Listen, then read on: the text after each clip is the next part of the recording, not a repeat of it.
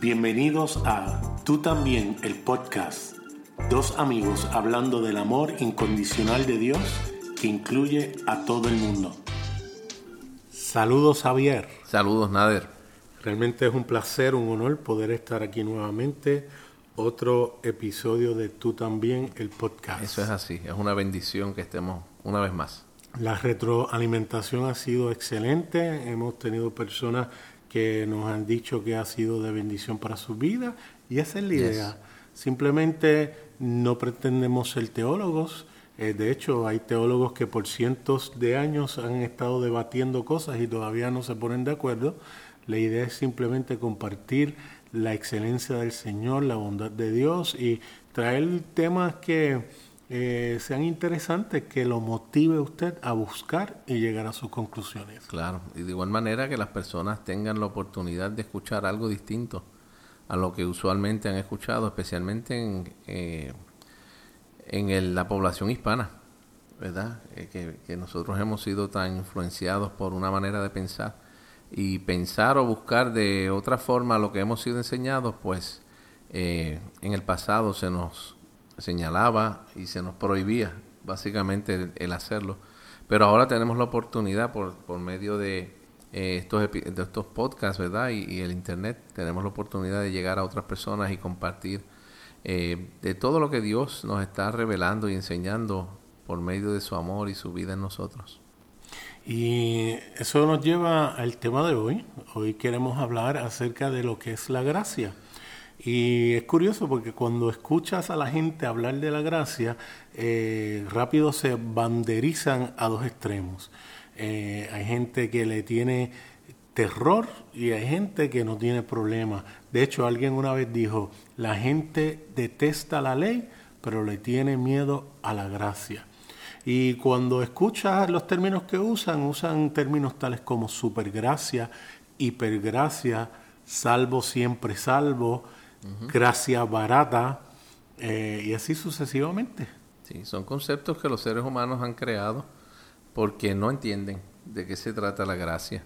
Es decir, cuando no se entiende, pues obviamente se, se recurre a ponerle etiquetas, ponerle nombres para poder, eh, ¿verdad? Eh, Vilificar. Sí, o, ¿verdad? Este, tratar de que las personas crean el mensaje que se está dando, ¿verdad? Eh, por medio de esas etiquetas que se ponen. Eh, y no solamente los conceptos, sino a las personas también. ¿verdad? Los seres humanos, cuando las personas dicen algo de alguna persona y lo, lo, lo etiquetan de, con algún nombre, ¿verdad? Especialmente cuando uno estaba en la escuela, que le ponen el nombre de X o de Y, ¿verdad? Y lo llamaban por algún nombre eh, a veces despectivo. Pues esas etiquetas pues marcaban a las personas y así mismo eh, los aspectos teológicos, cuando los estudiamos y los vemos, los aspectos de la escritura, cuando usamos esas etiquetas, pues sencillamente la gente se, se banderiza y se fanatiza en muchas ocasiones, sin buscar. Eh, me recuerda una experiencia que escuché a Paul Young contar hace poco. Estaba escuchándolo diciendo que en una ocasión recién salido el libro de La cabaña, eh, estamos hablando para el año 2007, 2008. Él llegó a una actividad que había para presentar el libro en Florida, en el estado de la Florida. Y entonces cuando llegó había un grupo que estaba protestando. Y él preguntó que quiénes eran los que estaban protestando. Y le dijeron, no, están protestando por tu libro. Y él dice, ¿en serio? Tengo, tengo gente que está protestando por mí. Tremendo, nunca había tenido gente así. lo interesante es que él se, se baja, eh, entra al edificio donde iba y entonces eh, ve una caja de agua y, pregunta si podía tomar esa caja de agua. Él cogió la, la caja de agua y salió donde estaban los que estaban protestando eh, para ofrecerle agua porque dice que había un calor intenso, ¿verdad? Donde estaban. Y entonces empezó a repartirle agua y le preguntaron, él le preguntó a las personas si sabían quién, quién era él. Y ellos le dijeron que no, que no sabían quién era él. Y él le dice, yo soy el autor del libro que ustedes están protestando. Y entonces en ese momento él le preguntó si habían leído el libro. Y eh, solamente creo que dos o tres de ese grupo inmenso que había protestando habían leído el libro. pero todos estaban protestando sin saber de qué se trataba el libro ni el autor del libro. Y asimismo, cuando hablamos de la gracia, hay gente que, de, que habla por lo que ha escuchado, pero no se ha dado la tarea de buscar realmente de qué se trata. no solamente la gracia, los aspectos que hemos hablado y tocado en otros episodios, pero de, eso es lo que nosotros queremos, que la gente no se deje llevar por lo que han escuchado, sino que tengan la capacidad de eh, indagar, de investigar, de buscar. Y no nos molesta si nos escriben y nos dicen, mira, ustedes están incorrectos. No hay ningún problema, porque nosotros no pretendemos estar correctos. Jesús, a Jesús no le interesaba estar correcto. Él vino a traer vida y vida abundante. Y si estaba políticamente incorrecto, a él no le molestaba en lo absoluto y a nosotros tampoco nos molesta. Así que hoy vamos a ver si tocamos la, lo que no es la gracia, a ver. Y antes de eso, yo, yo creo, Javier, que parte de esto está en la gente que quizás tiene un mensaje acerca de la gracia y desafortunadamente ven que su estilo de vida o las cosas que hacen pues están totalmente en contra de ese mensaje. Y nos ha pasado, le hemos hablado de esto a personas que amamos y el, lo que le sacan en inglés es el, the takeaway, lo que le sacan al mensaje, ah, qué chévere, pues si eso es así lo que me estás diciendo, puedo hacer lo que me da la gana. Técnicamente, como diría eh, Baxter C. Kruger, sí, podrías hacer lo que te da la gana. Eso es, así. eso es correcto, pero la realidad es que hacer lo que te da la gana o pretender vivir fuera de Cristo trae sus consecuencias. Exactamente. Y obviamente eso luego abundaremos en eso. Así que hoy lo que queremos tocar es qué no es la gracia, qué no es la gracia. Y yo creo que el primer punto precisamente es decir, la gracia no es excusa para pecar, no es una licencia para pecar. Eh, de hecho, no importa cuál sea tu trasfondo teológico, la realidad es que en algún momento dado todo pecamos. Pero es interesante porque hay personas que como dicen que el cristiano no puede pecar, cuando pecan lo que hacen es decir, no, yo no peco, yo cometo errores. Y yo digo, ¿what? ¿En serio? no, eh, lo que acabas de hacer al hablar mal de otra persona no es un error, es, pecado. Es pecado. Así de sencillo. Así de sencillo. Así que para entonces salir del loophole, como dicen en inglés, pues entonces dicen que es un error y no es pecado. Así que la gracia no es licencia para pecar. Eso es así. Y cuando la gente habla de esa manera, Nader, es porque desconocen no solamente la gracia, sino que desconocen también lo que es pecado. Porque eh, la gracia no es el que nosotros vivamos una vida pecaminosa. Eso es contrario a lo que la escritura dice. La escritura dice que el, el fruto del Espíritu es amor, bondad, mansedumbre, fe, templanza. ¿verdad? Y dice, contra tales cosas no hay ley. ¿verdad? Y, y eh, obviamente cuando las personas no viven eh, de esa manera, pues entonces no están viviendo en la gracia de Dios. Están viviendo por la ley. Porque la ley es la que nos lleva a obrar de la otra manera.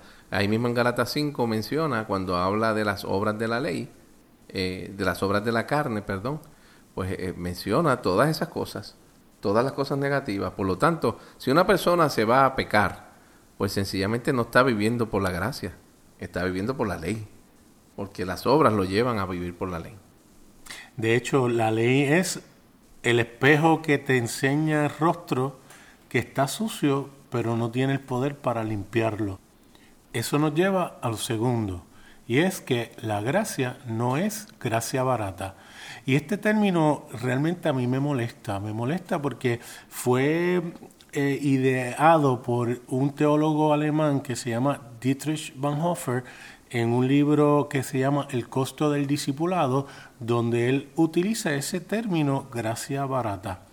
Y es interesante porque este hombre, muy bien intencionado, utiliza el término porque obviamente ve gente que no está viviendo de acuerdo a su diseño en el Señor.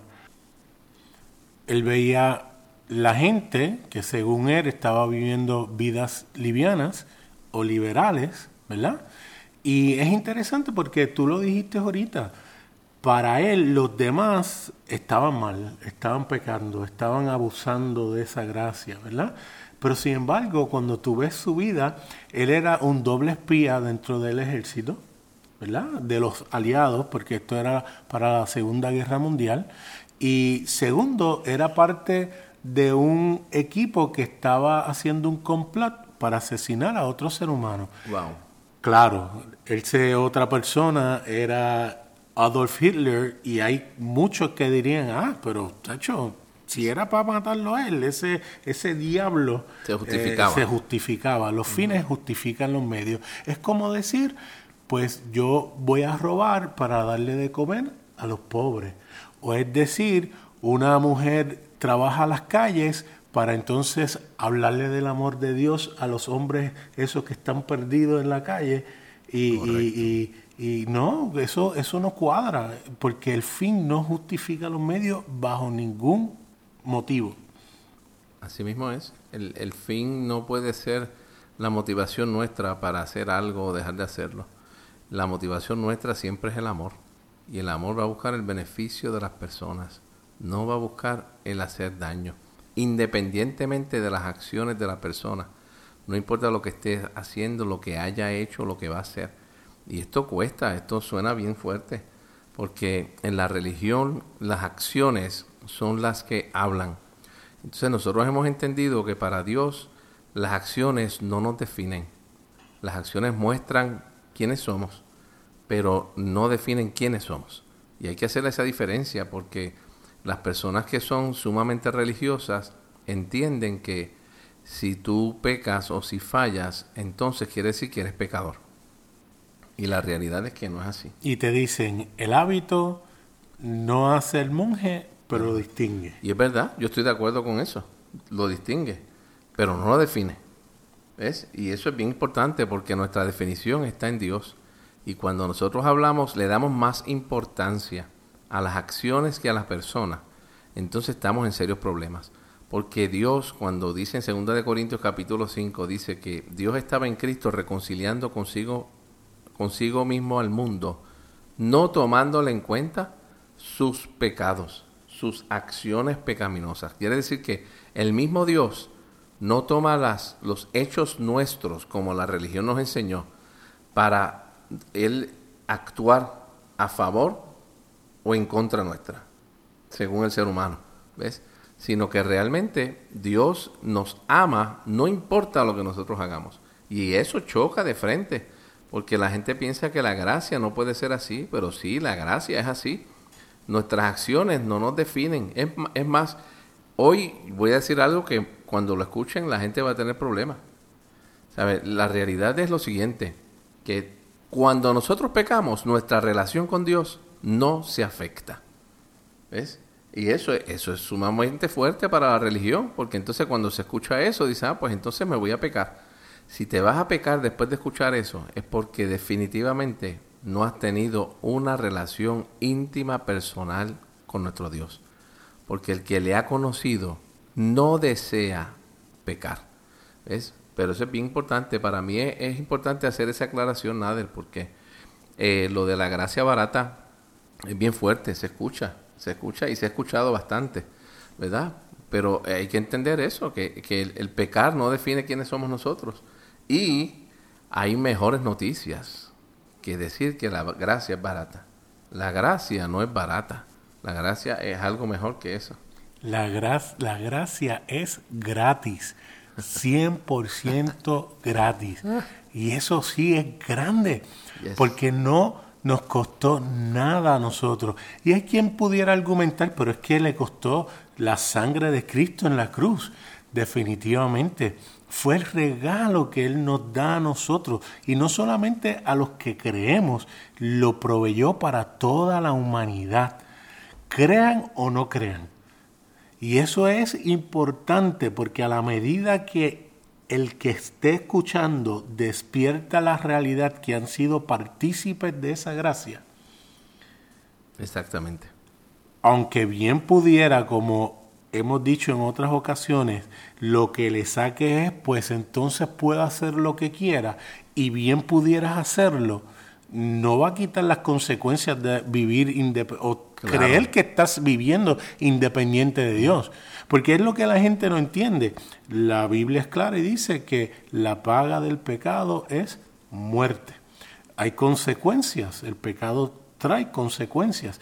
Y Dios nos ama tanto que lo que quiere hacer es librarnos de las consecuencias del pecado. Exactamente. Y pero dice, ahí mismo dice, más el regalo de Dios es vida eterna. si es regalo, quiere decir que no hay que hacer algo para nosotros obtenerlo o mantenerlo. Porque hay gente que no tiene problema en recibirlo como regalo, pero dice, no, entonces yo tengo que hacer para mantener ese regalo.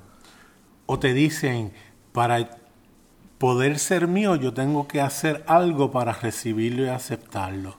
Pero es interesante porque entonces cuando a través de Adán recibimos las consecuencias de lo que él hizo, si yo le pregunto a los que me están escuchando en qué momento ellos aceptaron ese regalo de Adán, nadie me va a decir, ah, sí, yo a los 12 años levanté la mano y, dije, Adán, acepto que lo que tú hiciste también me concierne a mí o soy parte de esas consecuencias o quiero eso. Nadie en su mente sana o quisiera un regalo como ese. Pero entonces cuando Cristo hace lo que Él hace, decimos que hay unos pasos que seguir para poder ser partícipe de ello. No, no, el tú creer lo que te hace es experimentarlo y vivirlo subjetivamente, porque objetivamente lo que es verdad es verdad y eso no lo puede cambiar nadie. Dos más dos es cuatro, aunque lo diga un loco es que la fe, la fe no crea algo. La fe se apropia de aquello que ya es. Es decirle las cosas que no son como si fuesen, ¿verdad? Este, y, cuando tú hablas de, de esa manera, Nader, pienso que también es que tenemos un mal concepto de Dios en medio de todo esto cuando hablamos de la gracia. Dios se ha visto como a Santa Claus. Santa Claus eh, o San Nicolás, ¿verdad? En algunos países latinoamericanos le llaman, o Papá Noel. Eh, eh, cuando se habla de él, esta es la manera de los padres introducirlo a sus hijos. Si te portas bien, entonces él te va a traer un regalo. Eso no es un regalo. Tenemos un mal concepto de lo que es un regalo. Eso es un pago por una obra o por unas obras. Es lo mismo que obtiene un empleado cuando termina la semana de trabajo o la quincena, ¿verdad? O el mes. Después que termina de trabajar, el que lo contrató le da un pago por lo que hizo. Y así mismo funciona Santa Claus o San Nicolás o Papá Noel, ¿verdad? Que le dicen, pues pórtate bien, si no vas a estar en la, en la lista donde no va a haber regalos, ¿verdad? Pero eso no es un regalo. Entonces eso mismo le hemos atribuido a nuestro Dios, que pensamos que es, si te portas bien, Él te va a bendecir y si te portas mal, Él te va a castigar. Pero Dios no funciona así, como, como bien tú dijiste, Nader. El mismo pecado trae sus propias consecuencias. Lo vemos, donde mejor lo vemos para mí es en Lucas capítulo 15, cuando en la parábola del hijo pródigo el hijo regresa a casa y el padre no le dice absolutamente nada, ni siquiera lo deja pedir perdón. Cuando se le tira encima a besarlo y lo recibe, porque ya el padre sabía que el hijo había tenido unas consecuencias. Él no necesitaba hacer algo adicional a lo que el hijo ya había experimentado. Eso es la gracia. Precisamente estaba hablando eso con eh, alguien muy cercano y me decía, no, eh, el hijo regresó y se arrepintió y por eso es que el padre lo, recibió. No, no, no, no. Él salió corriendo cuando lo vio a la distancia. Y aunque ciertamente el hijo estaba arrepentido, el padre dijo, muchacho, olvídate de eso. Ni, lo escuchó. Estaba tan pendiente en abrazarlo y besarlo y llamar a los sirvientes para buscarle eh, ropa nueva y el anillo, que él eh, eh, ni, ni, ni, escuchó cuando él dijo, papi, mira, perdóname. De hecho, el hermano que estaba, que nunca se fue, estaba prendido, Porque él le dice, ¿cómo es posible que después que él malgasta todo lo que tú, todo, prácticamente toda la fortuna que tú hiciste en toda tu vida y él regrese y como si nada? ¿Cómo, es posible? Te voy a decir lo que le dijo el hijo mayor Nader, si estuviera hoy. Papi, eso que tú hiciste es una gracia barata. Porque él despilfarró todo el dinero que tú le diste y lo recibes como si nada. Y a eso hoy en día la gente le llama gracia, barata. Y lo que la gente no entiende es que el mensaje principal era para los fariseos y los que estaban allí religiosos, donde le estaban diciendo, ¿sabes qué? El otro estaba viviendo como un esclavo, teniendo todo lo del Padre a su disposición. Así mismo. Aleluya. Y no lo sabía. Él creía que tenía que también ganarse lo que ya era de él por herencia, porque era parte del Padre. Porque no conocía la gracia del Padre. No sabía lo que era la gracia. Y la gente se molesta. La gente se molesta porque dice, ah, si es así, pues entonces porque yo me he mantenido. Ah, si es así, porque entonces yo eh, eh, eh, lucho contra mis deseos y, y, mi, y, lo que quisiera hacer realmente, porque eso es lo que está detrás de todo esto. Quisieran hacer lo que no hacen por terror a consecuencias negativas. Claro. Significa que si no estuviera ese la motivación, la motivación esa motivación, eh, he preguntado eso a muchos. Si tú supieras que no hubiese consecuencias por lo que tú haces, ¿cómo tú entonces vivirías tu vida? Exactamente. Y lo que hacen es, ah, bueno, es que, ah, y, ah, mm, ah, porque no tienen respuesta a eso. Claro. Porque no han experimentado el amor de Dios. El amor de Dios es la motivación más grande del universo. Eh, el amor de Dios es suficiente para nosotros. Pero como hemos vivido tanto tiempo bajo el miedo, se hace inconcebible el vivir fuera del miedo. ¿Ves? Por eso es que cuando tú comparas la ley y la gracia, realmente la ley es como estar en un zoológico donde te mantienen y tú sencillamente lo que tienes es que obrar de manera igual todo el tiempo y no vas a tener problemas, vas a tener alimento, vas a tener el sustento tuyo. Ahora, cuando hablamos de la gracia, que es vivir fuera de ese zoológico, es vivir afuera porque tienes que mantener una relación constante con, el, con Dios para depender de Él en todo lo que haces. Pues eso es muy difícil, como tú decías al principio, la gente le tiene miedo a eso. Le tiene más miedo a, a vivir por, eh, por la gracia que vivir por, por la ley. Porque por la ley se hace el esfuerzo propio, como tú estás diciendo. Y hay gente que le gusta que le paguen. Hay gente que, que lo que quieren es ganarse el sueldo de Dios. Eh, Dios págame porque mira todo lo que he hecho, yo me he sacrificado por ti, yo mira toda la gente que yo ayudo y aquel bandido no hace nada y tú lo bendices igual que a mí, tú sabes, no puede ser. Yo me lo merezco. Sí. y yo creo que ahí eh, eh, quiero aprovechar esa coyuntura, nada, y hablar con relación al tercer aspecto que yo había pensado con relación a lo que no es la gracia. La definición de gracia en muchas ocasiones y en la iglesia evangélica especialmente se habla de que la gracia es cuando Dios nos da lo que no nos merecemos. Y eso es una mala, muy mala definición de lo que es la gracia, porque sencillamente la gracia entonces, si es así, parte de la premisa que nosotros no valemos nada, que nuestro valor es ínfimo, si no cero o ninguno, ¿sabes? Es muy, es muy bajito. Y la realidad es que eh, hay mucha gente que se jacta de eso, porque dice, no, es verdad, yo no me, yo no me merezco nada de Dios, y Él por su gracia, porque es la gracia la que me da todo. Y es verdad, la gracia soy, no lo da. Soy un pecador asqueroso. Sí, no merezco nada de Dios, nada bueno, tú sabes. Y realmente no. ¿Cómo tú vas a decir eso cuando Dios establece que nosotros somos tan limpios, tan puros como Jesús? Y cuando habla con relación a eso, habla de toda la humanidad. Está hablando, mira, ¿saben qué? Ustedes, yo los limpié. Como yo dije la semana pasada, ¿verdad? En el episodio anterior, eh, cuando la experiencia de Pedro, Dios dijo, Dios le dijo a Pedro, mira, lo que yo limpié no lo llames inmundo. ¿Sabes? Nosotros valemos para Dios, somos importantes para Dios. Entonces, el concepto de que la gracia que Dios nos da lo que no nos merecemos es completamente equivocado. Dios nos dio a su Hijo, ¿sabes por qué? Porque nos lo merecemos. Aleluya. Nos lo merecíamos realmente. Es de eso que se trata. Y eso nos trae a lo cuarto que queremos compartir hoy de lo que no es la gracia. La gracia no es una doctrina, la gracia es una persona. Wow.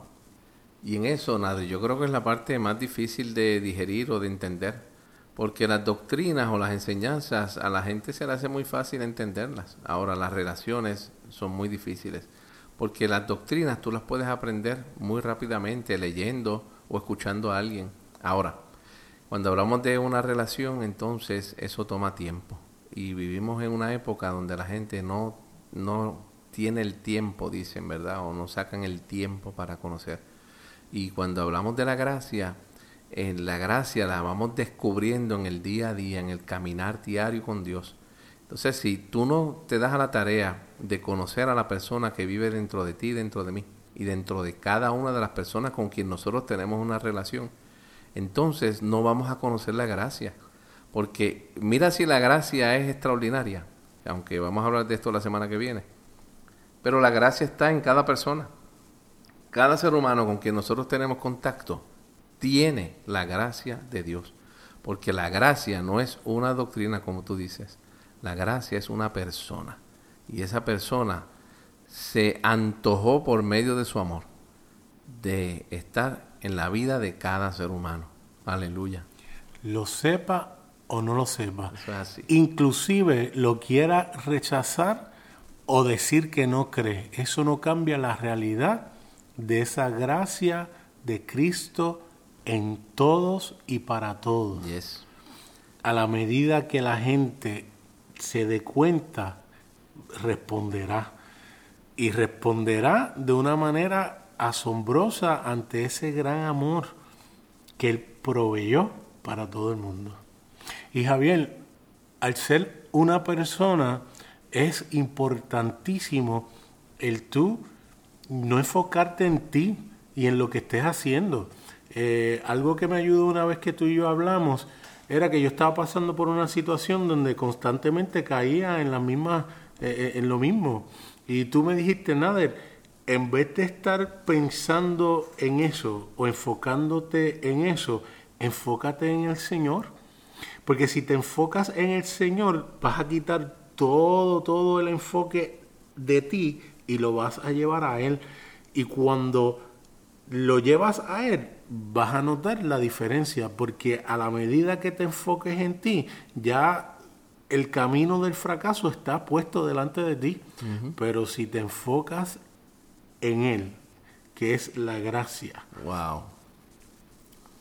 Te das cuenta que las cosas cambian y te das cuenta que no hay por qué sentirse avergonzado, abochornado, apenado. No, podemos ir confiadamente ante el trono de la gracia. Todo el tiempo.